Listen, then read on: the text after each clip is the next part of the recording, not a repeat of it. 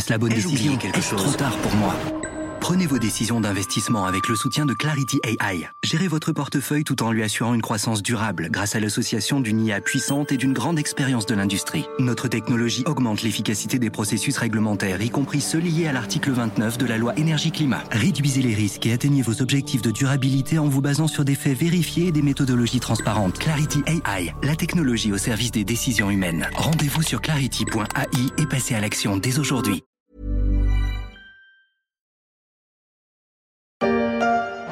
La colère dans le centre-ville de Turin ce lundi soir. Le couvre-feu pour freiner la propagation du coronavirus est entré en vigueur, mais ils sont des centaines ici à le contester. La police anti-émeute répond aux cocktails Molotov et aux poubelles incendiées à coups de gaz lacrymogène. C'était le 26 octobre dernier. L'Italie se couche en colère, du moins une partie de sa population. De Trieste à Catane, de Bari à Naples, des milliers de manifestants descendent dans la rue pour protester contre les mesures du gouvernement pour enrayer la propagation du Covid-19. À certains endroits, elles ont même dégénéré. Un douloureux réveil pour l'Italie qui a cru pouvoir éviter la deuxième vague.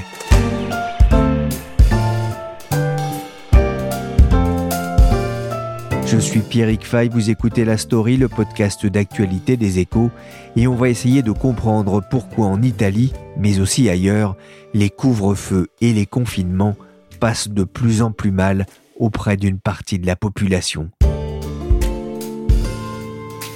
Ce qui fait relativement consensus, c'est l'inquiétude autour du virus. Regardez notre sondage ELAB, inquiétude vis-à-vis du virus en forte hausse à 84%, le reconfinement approuvé par 67% des personnes interrogées. 7 Français sur 10 approuvent le nouveau confinement mis en place par le gouvernement depuis le 30 octobre. C'est ce que dévoilait il y a quelques jours un autre sondage réalisé par Odoxa pour France Info. Il n'était que 64% à comprendre le couvre-feu. Malgré tout, ici ou là, des manifestations se déroulent dans plusieurs pays d'Europe pour dénoncer les mesures prises par les gouvernements pour freiner la propagation du virus. En France, ce sont surtout les commerçants qui ont fait entendre leur voix, mais un peu plus au sud, en Espagne et surtout en Italie, les tensions sont montées d'un cran.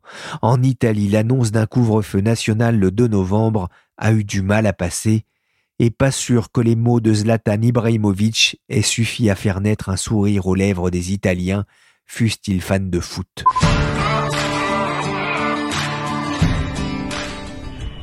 Le virus m'a défié, j'ai gagné. Mais toi, tu n'es pas Zlatan. Ne défie pas le virus. Utilise ton cerveau et respecte les règles, distanciation et masque, toujours. Nous allons gagner. La star de l'AC Milan a été mandatée par la région de Lombardie, l'une des plus touchées par le virus, pour rappeler quelques règles de base. Fin septembre, il avait annoncé avoir été testé positif et il avait écrit sur Twitter le Covid a eu le courage de me défier. Mauvaise idée. Ce qui s'appelle se faire zlataner. L'Italie pensait bien pourtant échapper au pire il y a quelques semaines, mais elle a fini par être rattrapée par la pandémie avec 15 jours de retard sur la France. Depuis début novembre, un couvre-feu est appliqué sur tout le territoire et ce n'est sans doute pas fini. Les Italiens pourraient bien devoir se remettre à chanter le confinement.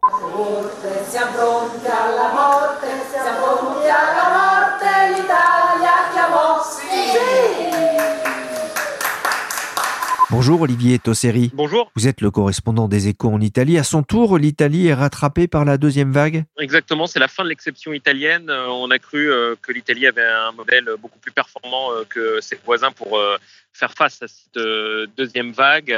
L'été dernier, ça s'est passé beaucoup mieux que chez ses voisins du point de vue épidémiologique. Et puis voilà, l'automne, au début du mois d'octobre, l'Italie a été rattrapée avec une progression assez importante des cas de contagion.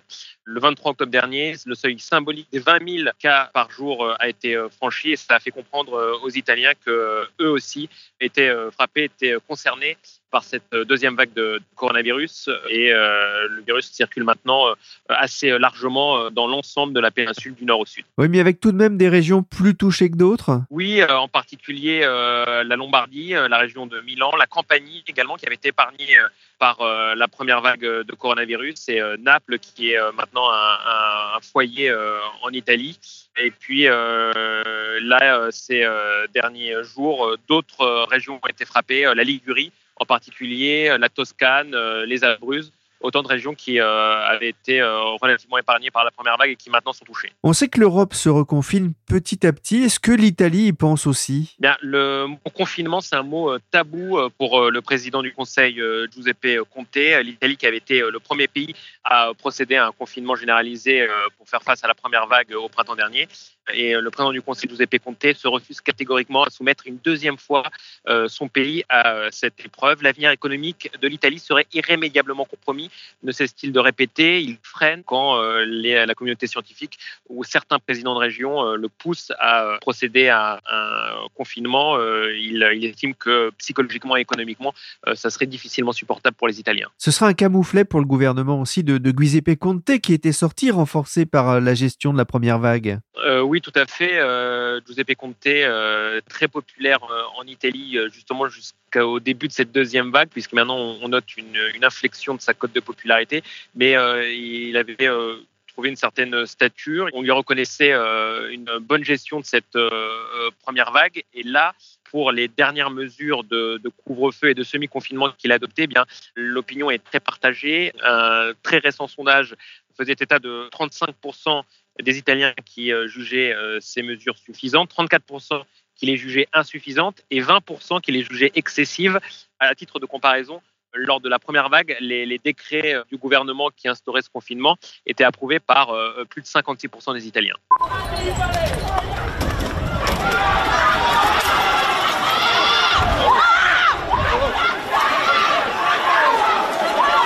J'ai trouvé sur le site de la Stampa plusieurs des incidents qui se sont déroulés à Florence fin octobre. Il y en a eu aussi à Milan, avec notamment des jets de cocktails Molotov. Olivier, pourquoi cette réaction violente d'une partie de la population? Eh bien parce que euh, l'Italie euh, est un pays qui euh, déjà avant même l'arrivée du coronavirus souffrait économiquement, socialement. on s'attendait de toute façon à une récession hein, en 2020, une légère récession Là, elle sera évidemment beaucoup plus importante. Et ce sera la plus importante récession des pays de la zone euro.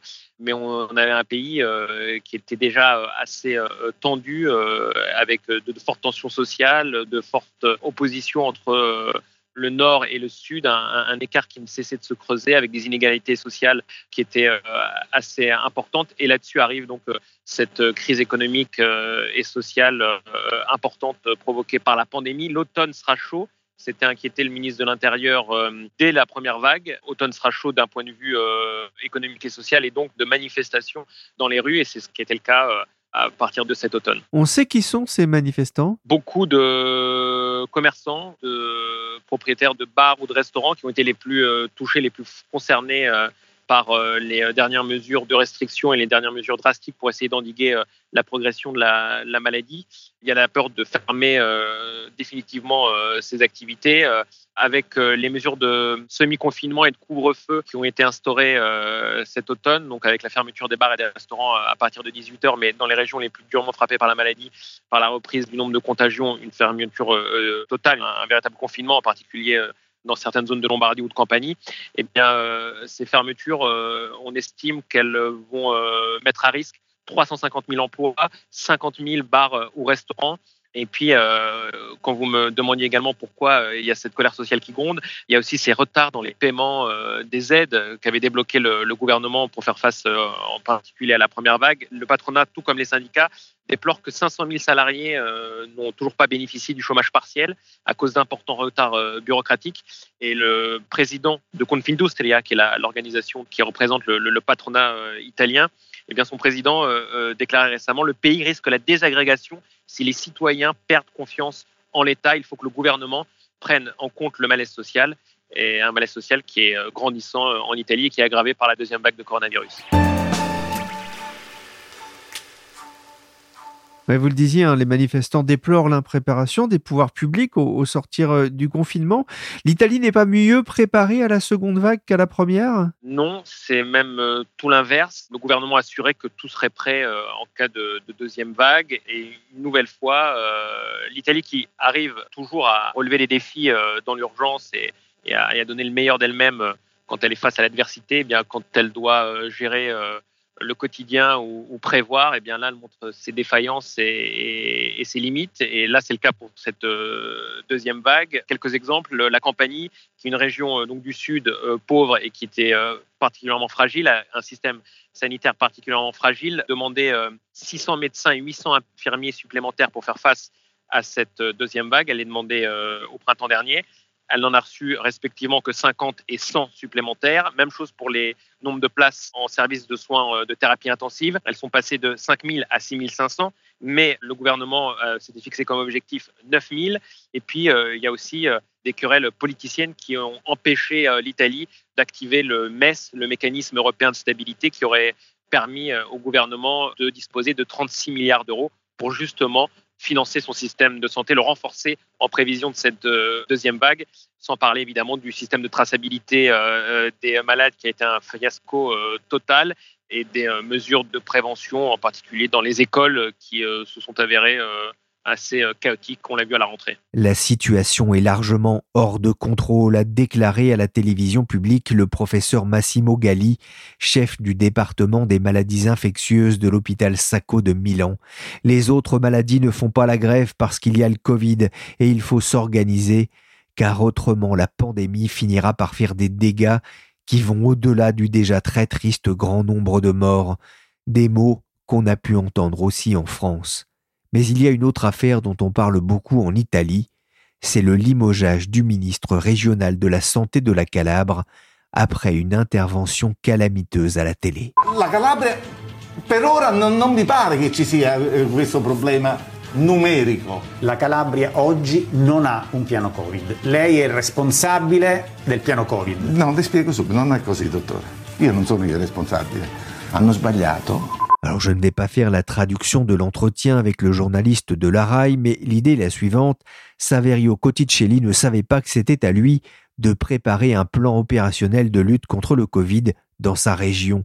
Cela a donné une interview lunaire qui a fait scandale en Italie.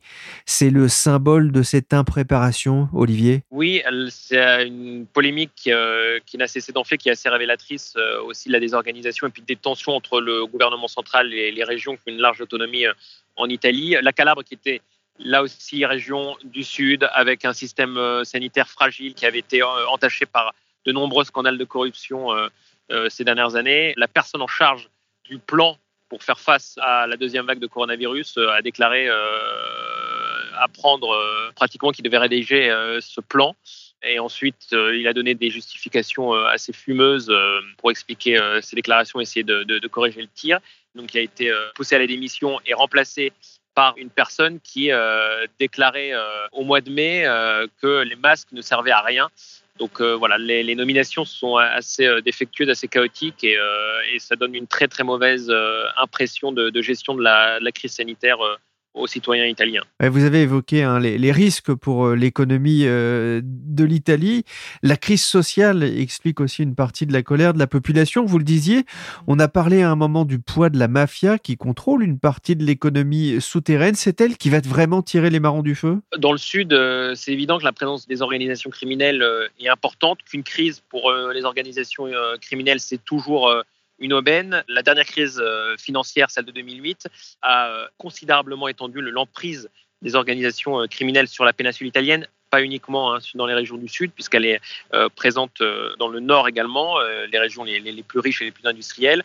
En 2018, par exemple, près de, 5 milliards d'euros, soit 0,2% du PIB italien, avait été mis sous séquestre par la police financière. D'après certaines évaluations, l'économie souterraine représenterait environ 12% euh, du PIB euh, italien et euh, évidemment les organisations criminelles se saisissent des difficultés financières des entrepreneurs et, des commerces pour essayer de, prendre le contrôle pour devenir des usuriers de nombreux commerçants et petits entrepreneurs en difficulté et détourner également des millions d'euros de fonds d'aide. Elles le font déjà de manière traditionnelle avec des fonds d'aide européennes ou des fonds structurels européens. Et là encore, avec les aides de l'État qui vont arriver dans ces régions du Sud, il y a fort à parier que la mafia va s'infiltrer pour pouvoir essayer de détourner une partie de ces aides. L'association SOS Imprese, dès l'éclatement de la, première vague de Covid, déclarait l'argent de la mafia risque d'arriver avant celui de l'État, puisque on déplore en Italie des retards bureaucratiques assez importants dans l'érogation de ces aides pour euh, les citoyens et euh, les entreprises. Et elle euh, appelait le gouvernement à faire vite et à faire bien, puisqu'elle estimait qu'il était indispensable de soutenir les entreprises saines pour qu'elles ne finissent pas entre les mains justement des organisations euh, criminelles qui sont prêtes à investir et, qui arriveraient de toute façon euh, avant l'État puisqu'elles ont des liquidités euh, disponibles immédiatement. Et on voit bien effectivement tout le problème aujourd'hui d'un État qui a perdu une grande partie de sa crédibilité? L'État italien, oui, qui paraît distant, qui paraît un peu dépassé par la crise sanitaire et surtout la crise économique grave qui va s'abattre sur l'Italie. Je vous le disais, l'Italie c'est le pays qui va être le plus touché par euh, la récession. On estime une récession euh, entre 10 euh, et 12% à la fin de l'année. Et c'est ce qui explique également que l'Italie sera le principal pays bénéficiaire du plan de relance européen avec une enveloppe globale de 209 milliards d'euros.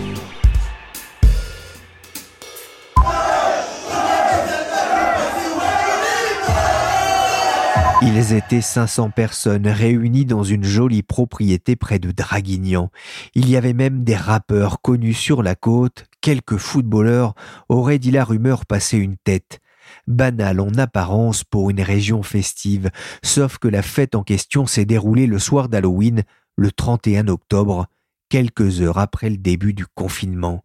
À Paris, la police est aussi intervenue pour mettre fin le 1er novembre à une rave partie en pleine rue, et l'on a beaucoup parlé aussi de la fête clandestine organisée avec une centaine de personnes dans l'arrière-cour d'un restaurant. On a tous envie d'aller boire euh, des verres euh, dans des bars, euh, à discuter sur la place du village, à se rendre à son culte, à son match de football, à son match de rugby, à faire la fête pour fêter l'anniversaire du petit dernier ou celui du grand-père. On a tous envie de revivre normalement, Monsieur Bourdin. C'est normal que les Français se posent des questions. Mais il faut rappeler que ce que nous faisons, c'est protéger des vies. Gérald Darmanin, ministre de l'Intérieur, a rappelé la réalité lors de son intervention sur RMC. Mais pourquoi certains bravent-ils le confinement?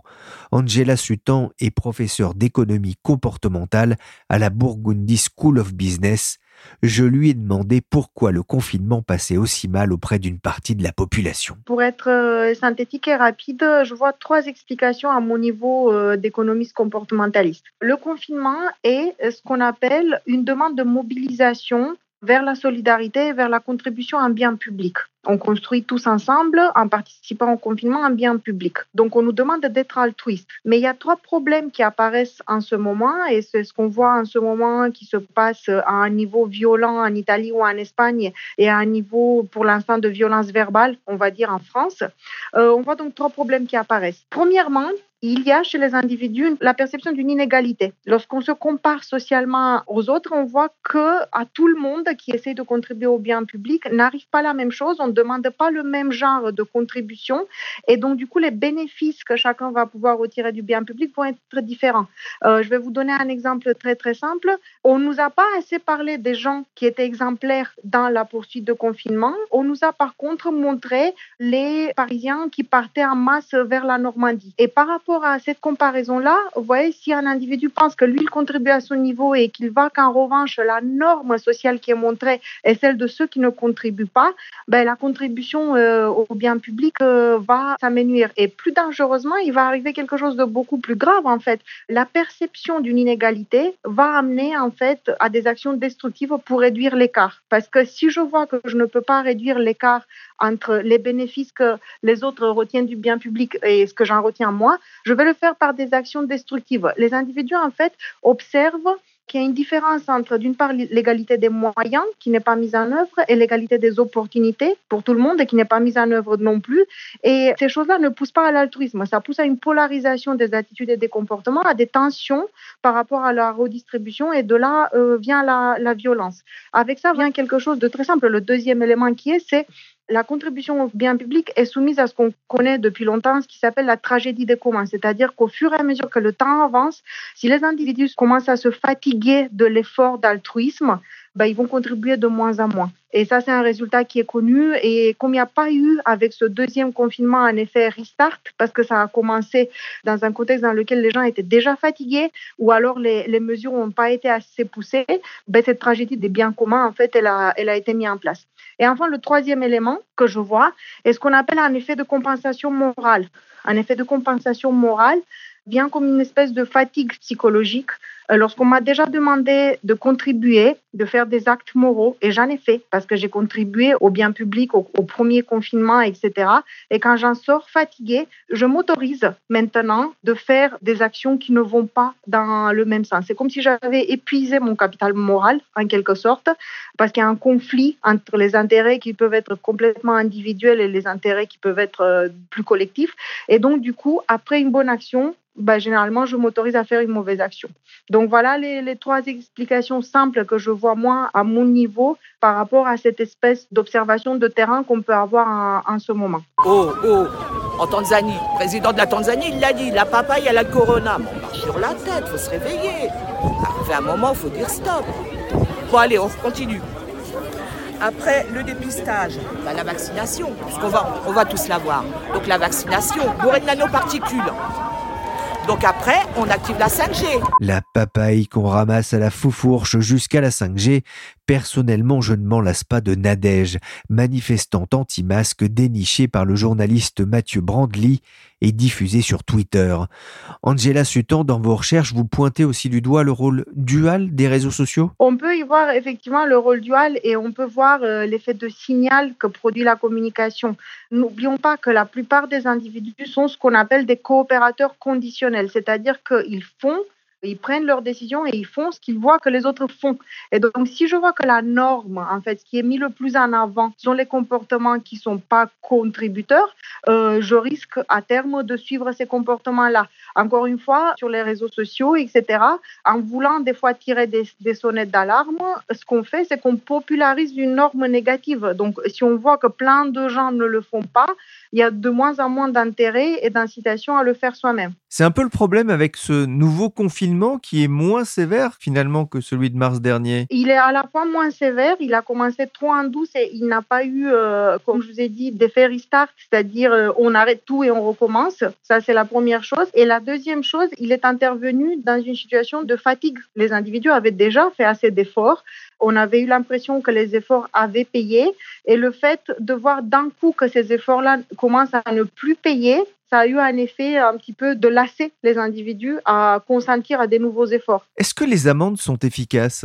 Alors, normalement, les amendes, à condition qu'elles soient très élevées, elles sont efficaces. Ce qu'on observe, c'est qu'on peut contribuer à ce que les individus continuent à la préservation du bien public si on leur donne les incitations nécessaires, d'une part, que ce soit des récompenses ou des punitions. Mais il faut que ces récompenses et ces punitions-là soient perçues comme justes et soient assez dissuasives.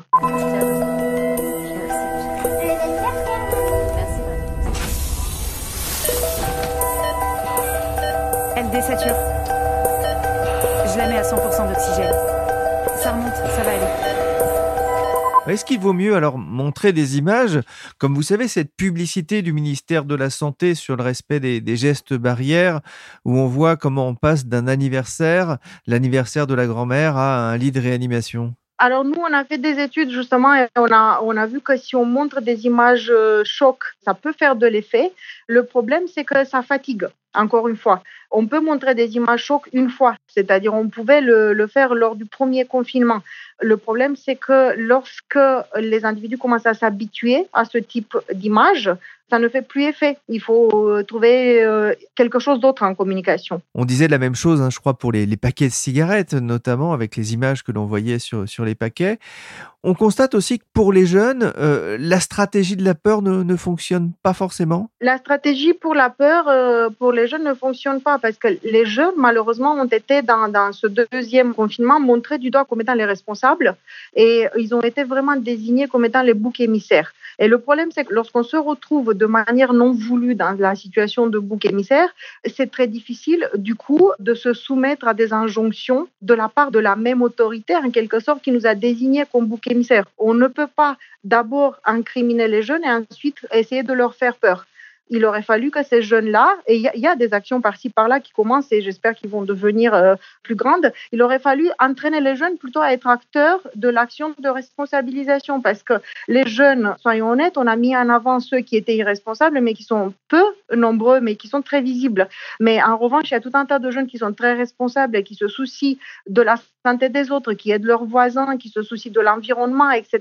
Il y avait des ressources assez fraîches et assez inouïes du côté des jeunes plutôt que de les désigner en tant que bouc émissaire, il aurait fallu aller plutôt leur permettre de mettre en œuvre ces ressources-là qu'ils avaient. Je t'ai mis euh, l'enveloppe avec ta monnaie. Mais en tout cas, c'est très beau ce qu'ils font les jeunes de la cité.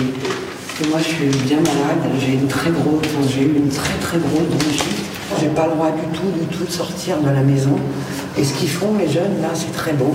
Comme ces jeunes de Seine-Saint-Denis mis en avant pour leur geste de solidarité durant le premier confinement par les caméras de 7 à 8 la quotidienne sur TF1.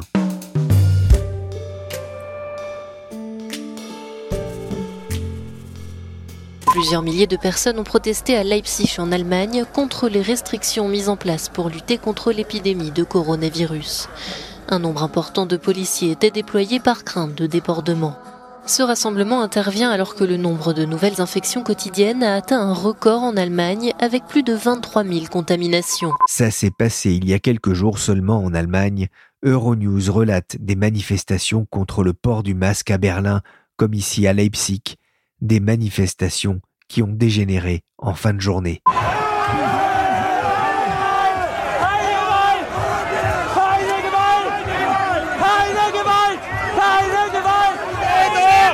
Angela Sutton, on parle souvent des Gaulois réfractaires, mais on pourrait dire aussi la même chose des Latins, des Ibères, voire euh, des Germains En fait, on parle de Gaulois réfractaires, mais l'individu, lorsqu'il est impliqué dans ses actions, il est réfractaire dès que ce qu'on lui montre ou ce qu'on lui met sur le dos n'est pas en ligne avec ses valeurs, avec ses attitudes, etc. Il y a ce stéréotype-là du Gaulois réfractaire, mais effectivement, plusieurs euh, pays, en fait, ont leur Gaulois réfractaire à eux. Lorsque l'individu n'a pas compris l'alignement entre l'intérêt individuel et l'intérêt collectif, forcément, il va être réfractaire. Il ne peut pas, parce qu'il y a une dissonance cognitive qui ne lui permet pas de s'aligner sur une mesure qu'il n'a pas intégrée ou qu'il n'a pas comprise. Est-ce qu'il faut craindre en France euh, une répétition des scènes de violence que l'on a pu observer en Italie ou en Espagne fin octobre? On peut craindre ça. Les Gaulois réfractaires, pour reprendre le stéréotype, savent manifester de manière violente. On l'a vu à d'autres reprises.